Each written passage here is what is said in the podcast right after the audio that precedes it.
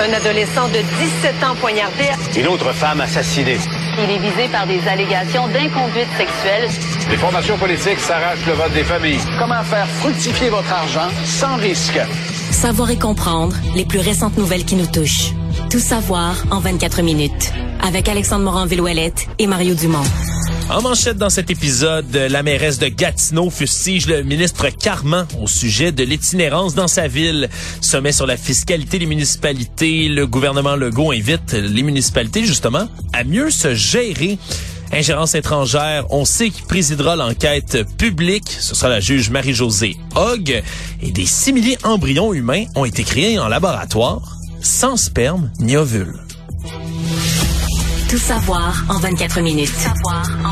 24 minutes. Bienvenue à Tout savoir en 24 minutes. Bonjour Mario. Bonjour. Avant de passer aux autres nouvelles du jour, nouvelles de dernière heure, Mario, là, ça sort tout juste sur les fils de presse il y a quelques instants. Il y a un homme de 37 ans qui aurait été arrêté en lien avec les incendies de forêt qui ont fait rage, entre autres, au près de la ville de Chibougamau au début du mois de juin dernier. On dit que c'est certains incendies là. Donc pour tous les incendies, on se comprend le Québec a brûlé là dans le nord de bord Mais dans le coin de Chibougamau, il y aurait une, on parle d'une enquête minutieuse qui aurait conduit à un individu de 37 ans. Oui, une enquête de plusieurs mois là, c'est ce qu'on dit là qui est à l'origine de l'arrestation du suspect. Il comparait cet après-midi au palais de justice de Chibougamau en lien avec des accusations d'incendie criminel. Évidemment, c'est les seuls détails qu'on a pour l'instant, mais quand même Mario, ça démontre grosse nouvelle. Là. Oui. C'est une grosse nouvelle. C'est les enquêtes qui sont tellement, on, s'entend ni toi ni moi, Marion, les pompiers ou enquêteurs incendie, mais d'aller enquêter comme ça, là, en plein cœur d'un, d'un endroit dévasté. Peut-être, non, on sait pas, mais peut-être que les pompiers forestiers qui eux vont sur le terrain avec des CHN, peut-être qu'il y en a qui ont vu là des traces, des choses, des anomalies. Euh, peut-être qu'il y en a qui ont rapporté des observations. Ouais. Il va falloir euh, voir comment ça comment ça s'est fait exactement. Là, le procès va clairement nous en dire plus. Est-ce que c'est quelqu'un qui parce qu'on peut être accusé là d'incendie criminel, même si on n'a pas voulu ça, mettre le feu à C'est la première chose. Est-ce que c'est un incendie volontaire ou est-ce que c'est une négligence criminelle? Oui, parce que ça peut en être une, surtout quand il y a un indice, une interdiction de faire des feux, comme c'était peut-être le cas au moment où cet homme-là a allumé lui-même ben, l'incendie. Ça va quand même compte tenu de ce qu'on a vécu, là, ça va intéresser euh, tout le monde de voir les détails euh, de ce de ces mises en accusation. Absolument. Si on revient au niveau de la politique québécoise, Mario, mais ça a brassé pas mal cet après-midi alors que s'ouvrait le sommet sur la fiscalité municipale à Montréal. Et avant de parler de fiscalité municipale, justement, ben, ce qui a retenu encore plus l'attention, c'est les propos de la mairesse de Gatineau, France Bellil, qui a interpellé directement le ministre responsable des services sociaux, Lionel Carman. Euh, entre autres avec des critiques assez sévères sur sa manière de gérer la question de l'itinérance. Euh, fustiger aussi le manque de ressources dans la province en la matière. On peut écouter Marion un tout petit peu le, cas précis qui est relaté que ce serait déroulé à Gatineau dans les derniers jours. Très émotif, hein? Très émotif, oui. Monsieur Carman, j'ai 80 personnes dans un campement. Mon refuge pour sans-abri déborde. Les gens se déplacent dans les autres parcs de ma ville, Monsieur Carman. Monsieur Carman, la semaine passée, j'étais allé voir ces personnes-là, puis il y a quelqu'un qui m'a raconté qu'il y a trois semaines, dans le bois, il a entendu une fille de 18 ans crier, ils l'ont cherché, puis elle est en train d'accoucher tout seul. Alors un cas dans lequel on aurait ça, une jeune femme en situation euh, d'itinérance, ouais, puis ce serait même là des itinérants sur place, des femmes qui seraient allées l'aider cette jeune femme-là, aurait guidé les ambulanciers jusqu'à ce campement, on comprend en bordure d'un bois pour aller l'aider. Puis par la suite, ben elle a réclamé des choses plus concrètes là, du côté du ministre Carman. Dis, je le fais parce que moi quand je rentre chez nous puis je me démaquille, je veux me regarder en pleine face puis me sentir bien. Mais je vous le dis, je suis en train de faire votre job, monsieur Carman parce que c'est vous qui devriez investir là-dedans. Puis une fois qu'on va avoir fait une infrastructure, vous êtes bien mieux de me trouver des psychiatres, Monsieur Carman. Ça, ça le mérite d'être clair, Mario. Oui, oui, on, comprend l'émotivité. Mais moi, je, vais dire une coupe d'affaires. D'abord, il y a une rencontre, semble-t-il, la semaine prochaine pour parler d'itinérance avec les villes. On va voir ce que ça donne. Mais si y a une fille, une femme, une jeune, jeune femme de 18 ans à peine, qui accouche dans le bois à Gatineau, c'est pas euh, c'est pas l'affaire de la ville, de la mairesse, d'un conseiller municipal, du ministre Carman, du gouvernement, de la CAQ, du PQ. C'est toute la société. Je veux dire, c'est incroyable. D'ailleurs, à Gatineau, là, il y a, y, y a, des hôpitaux, euh, il y a des groupes communautaires, il y a des CLSC, euh, il y a des ambulanciers, il y a tout, là. Toutes les choses normales que le Québec s'est donné, qu'on paye. Les infrastructures. Oui, oui, oui. Puis, s'il y a une jeune femme qui accouche toute seule dans le bois, je connais pas le cas du tout, là, mais ça parle d'isolement social, ça parle peut-être de consommation de drogue sur une période de, je sais pas, d'années, de complications de vie, ça parle de problèmes familiaux, à cet âge-là, devrait avoir encore un entourage, Euh, ça parle, oui, peut-être de, de rupture de services, de services sociaux qui l'ont échappé en chemin, ça parle peut-être de problèmes de santé mentale, mais je veux dire, c'est toute la société qui est interpellée, c'est quelque chose Oui. de plus complexe que de dire, tu sais, c'est- je pense pas que c'est ce qu'elle a voulu dire, mais comme c'est un colloque ou un sommet sur la fiscalité municipale, puis là, il parlait d'argent puis de transfert d'argent, quand j'entends ça, je me dis, euh, attendez un peu, Madame la mairesse, là. C'est pas vrai que si, mettons, le ministre Carman, vous avez transféré 136 000 ou 241 000 de plus pour l'itinérance cette année, Ça, on est sûr à 100% que ça serait pas arrivé. Là. Elle serait accouchée ailleurs à l'hôpital. Ben, c'est ça. C'est plus compliqué que juste dire si le gouvernement avait mis avait mis plus d'argent, tout serait réglé. Mais il y a des besoins. Puis les besoins en itinérance relèvent des deux mêmes problèmes dont on parle tout le temps. Des problèmes de santé mentale, de la difficulté d'avoir accès aux ressources, puis le problème de logement. là. Cherche pas les, les deux tuyaux qui mènent à des problèmes d'itinérance grandissants qu'on voit à Montréal, mais le- phénomène... À Montréal, on dirait qu'on le voit même plus. Il y en avait 3 000, 4 000, 5 000, il y en a des milliers. On, on en voit tous les jours. C'est qu'en région, on remarque plus des régions où il y en avait zéro, ça n'existait pas. Puis maintenant, plusieurs villes en région, il y a de l'itinérance et là, on le remarque beaucoup plus. Mais ça, euh, c'est ces problèmes de logement, ces problèmes de, de santé mentale. Alors oui, il faut s'y attaquer. En veux-tu un problème qui est pas simple, celui de l'itinérance, c'est le pire. Donc oui, c'était le sommet sur la fiscalité municipale, puis le thème principal, bien évidemment, ben, c'est la fiscalité, c'est les transferts d'argent, Mario, là, du Québec vers les municipalités. Et on a... Parce qu'ils euh, doivent re-signer les- les- le, pacte fiscal Québec-Municipalité, c'est comme une convention collective avec les employés de l'État. Ça dure une couple d'années, je pense de deux, trois, quatre ans. Ça, Ouais. dépend, ça dépend des pactes. Puis là, il vient à échéance à la fin de l'année. Ouais, dernier était conclu en 2019, le prochain, donc ça va se faire en 2024. La fin de 2019, on est allé chercher le 7,1 milliards sur 5 ans là, Ouais. du côté des municipalités. là, les villes, leurs deux, trois gros enjeux. Il y a euh, l'adaptation au changement climatique. Ouais. Il y a ça, là, ce dont on vient de parler, l'itinérance, mais appelons-le plus généralement problèmes sociaux des villes. Mais dans tout ça, les villes veulent plus d'argent. Le- Ouais, le transport fonds- en commun aussi pour le financer, Transport en c'est un point commun. qui revient beaucoup. Transport en commun. Donc, euh, puis là, le gouvernement du Québec commence la négociation en disant, ben là, de l'argent, moi, j'en ai pas tant que ça. Oui, c'est ça a été le peloton qui a été donné assez tôt, merci. Là, dès l'ouverture du sommet, la ministre André Laforêt, donc ministre des municipalités, qui a dit là que ce serait aux municipalités de mieux gérer leurs revenus, de mieux gérer leurs dépenses. Donc à ce moment-là, bref, Ah, de c'est pas, ah, pas rendu populaire. c'est sûr que c'est De pas toutes euh, les choses que tu peux dire, de dire aux maires des villes, gérez-vous. Puis, quand Ouais. elle dit que les villes sont, ben, elle a pas dit mal gérées, mais ça s'interprète comme ça. Ça leur Oui, dit mieux gérer, ça veut dire que c'est pas bien géré.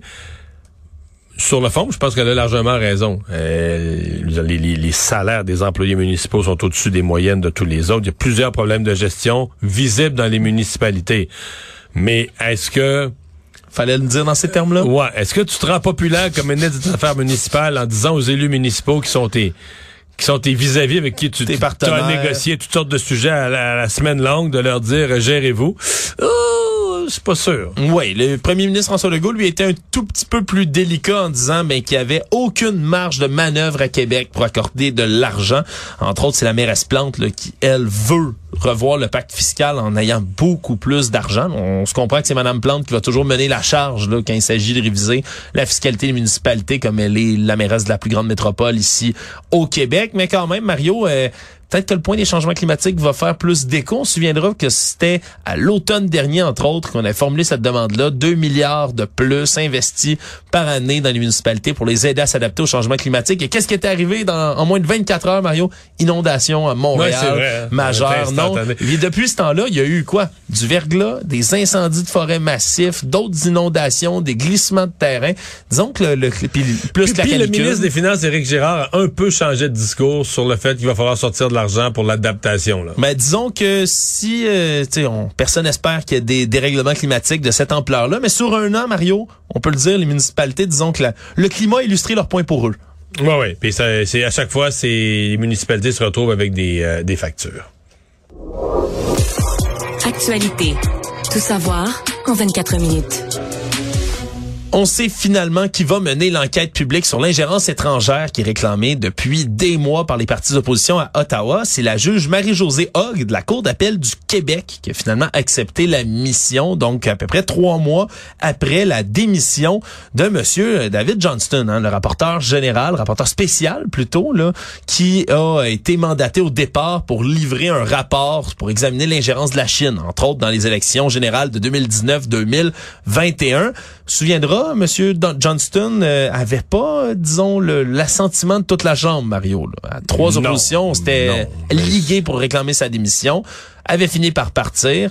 Et là, on demandait que, que quelqu'un vienne mener l'enquête publique. Et finalement, mais Madame Hogg, elle, semble-t-il qu'elle fait l'unanimité complète là, à la Chambre des communes. Ben, c'est le mandat que s'était donné le Dominique Leblanc, le, ministre de la Sécurité publique de Justin Trudeau, qui avait, avait pris le bâton du pèlerin. Ben, semble-t-il qu'il y a eu de la misère. D'abord, de la misère à trouver un consensus avec les autres partis, mais aussi eu de la misère à trouver quelqu'un. Oui. Ça a l'air qu'il y a bien des juges qui disent, ah, c'est-tu une enquête-là, une enquête publique, c'est la Chine, pas trop intéressé. Donc, il y a des gens qui auraient pu faire l'affaire, des conservateurs, du NPD, qui auraient pu rallier les partis d'opposition, mais qui euh, étaient pas eux-mêmes intéressés. Donc là, on a finalement, on s'est entendu. Écoute, tous les commentaires que j'entends aujourd'hui, c'est que c'est une star montante, une étoile montante du droit. Euh, Entre autres des sociétés de contentieux des affaires civiles, responsabilité professionnelle. Réputation excellente. La seule, le seul commentaire que certains vont, vont amener, c'est qu'elle va devoir se bien s'entourer. Elle, elle a aucune forme, elle a travaillé dans plein d'affaires, mais elle a aucune forme d'expérience de politique puis plus profond, la sécurité nationale, toute la ça, toute la partie de la politique, l'espionnage entre les pays. Puis donc c'est une, euh, ça c'est une, c'est une on peut parler d'une faille, mais une faiblesse dans son dans son pédigré, parce que là, elle va être là-dedans à deux mains. Là. Puis qu'est-ce qu'on peut rendre public, puis qu'est-ce qui doit rester secret?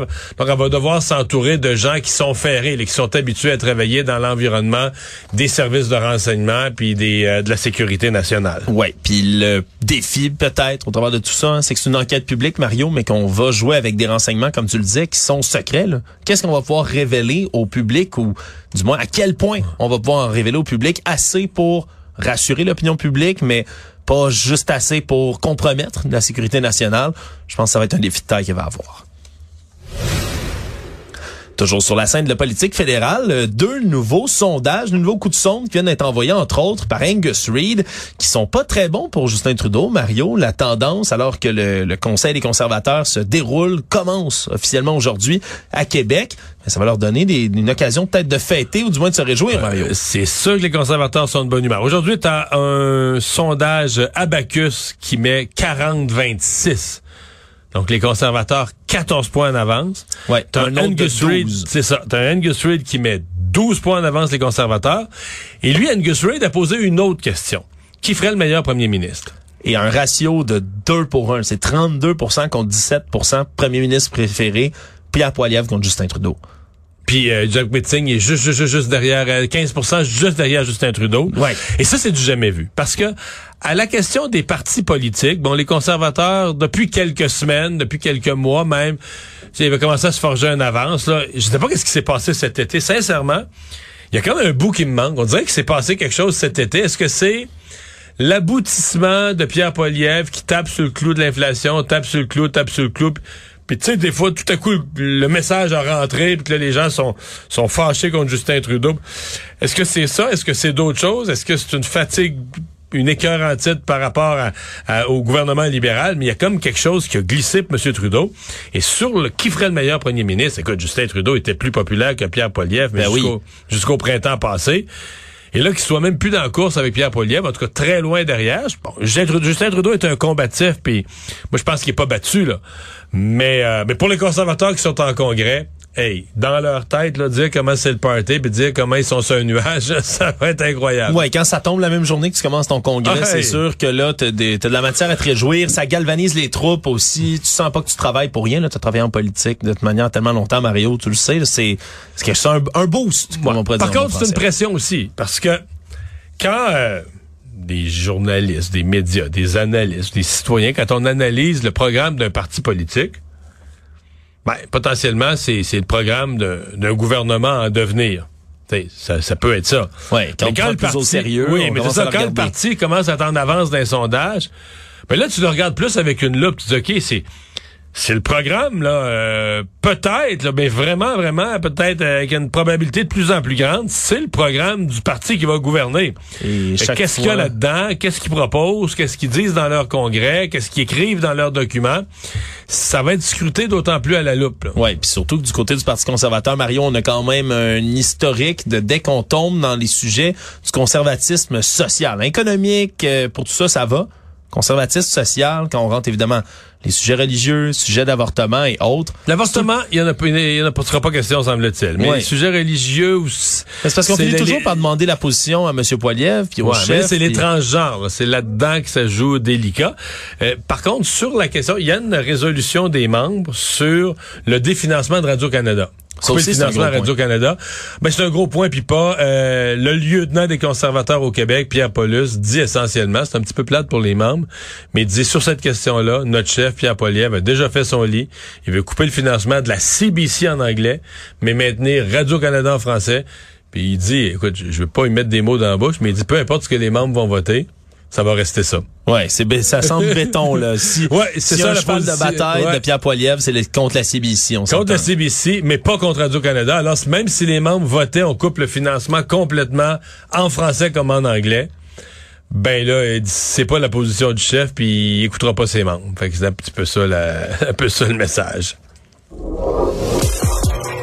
Tout savoir en 24 minutes pendant qu'on a le sommet de la fiscalité des municipalités à Montréal, mais c'est aussi la rentrée judiciaire. Hein? Peut-être qu'il y en a qui, ne le savent pas, mais il y a aussi une rentrée judiciaire qui s'effectue. On, a les grands acteurs du système qui font le point ensemble, s'assoient et qui font des grands discours. Et là, évidemment, ce qui retient beaucoup l'attention, parce qu'on a en même temps aujourd'hui une nouvelle qui ressort sur des causes criminelles. 126 causes criminelles qui sont tombées à l'eau récemment, à la fois en Abitibi-Témiscamingue et au Nunavik en ce moment, avec des délais catastrophique et c'est ça l'enjeu. Ouais, parce que le, manque de personnel euh, dans le système judiciaire est encore plus criant dans des régions comme ça. Ouais, puis ça devient absolument insoutenable, semble-t-il, parce que avec un manque de ressources comme ça, ben, on a peur qu'il y ait d'autres causes comme ça. Puis quand on dit 126 causes criminelles, ça tombe à l'eau. C'est des gens qui ont commis des crimes ou du moins qui sont soupçonnés d'avoir commis des crimes, qui se retrouvent comme ça, là, dans la rue, libres comme l'air, puis qui seront jamais pénalisés pour les crimes qu'ils viennent de commettre. Puis évidemment, le focus se fait en ce moment sur le crime le plus grave du code criminel, ben, les cas de meurtre, puis des procès pour meurtre pourraient... Parce qu'on avait dit que ça, ça arriverait pas. Là. Euh, quand on avait posé la question au ministre de la Justice, il avait dit non, non, non, euh, il pourrait y avoir certaines causes moins graves qu'on laisse tomber, mais pas des causes, justement, là, pas des causes de, de, de meurtre. Euh, par contre, dans les causes moins graves, à un moment donné, on avait compris que même des cas de violence conjugale, quand, il n'y a pas de décès, c'est le genre de cause qui pourrait tomber. Là, des femmes trouvaient ça moins drôle.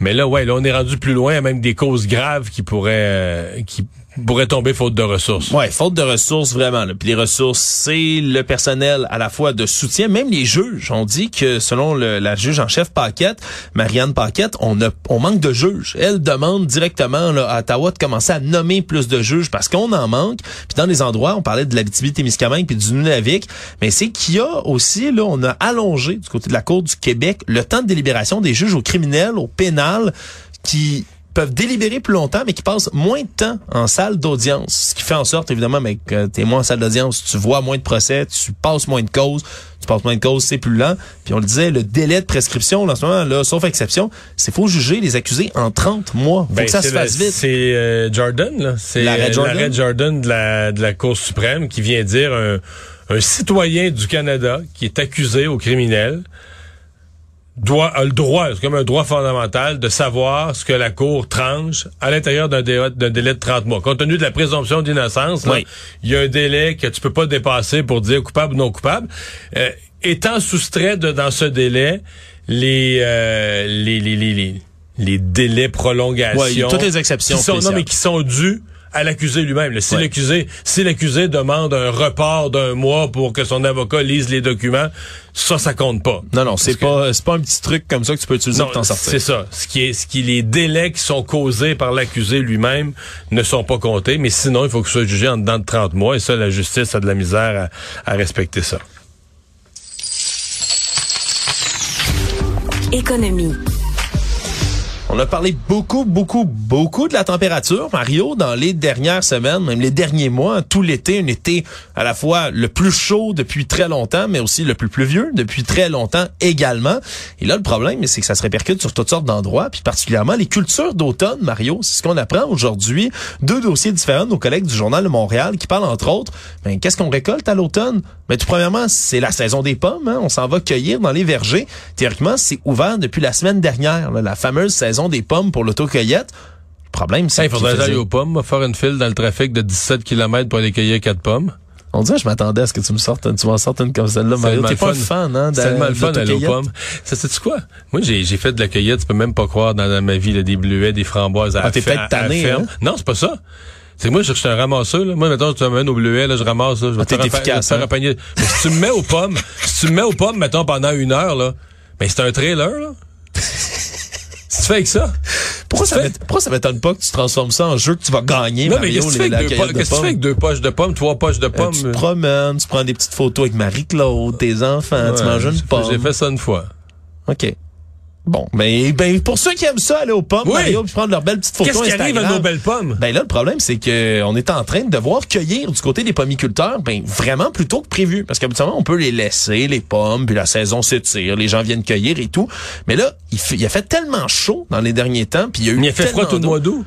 Ouais, mais là, le problème, c'est le coup de chaleur est trop fort, là. Le coup de chaleur est trop fort, les pommes mûrissent trop vite. En accéléré. Ce qui fait que t'as des pommes qui fondent, ni plus ni moins, dépendamment de la variété. T'en as qui tombent, t'en as qui pourrissent.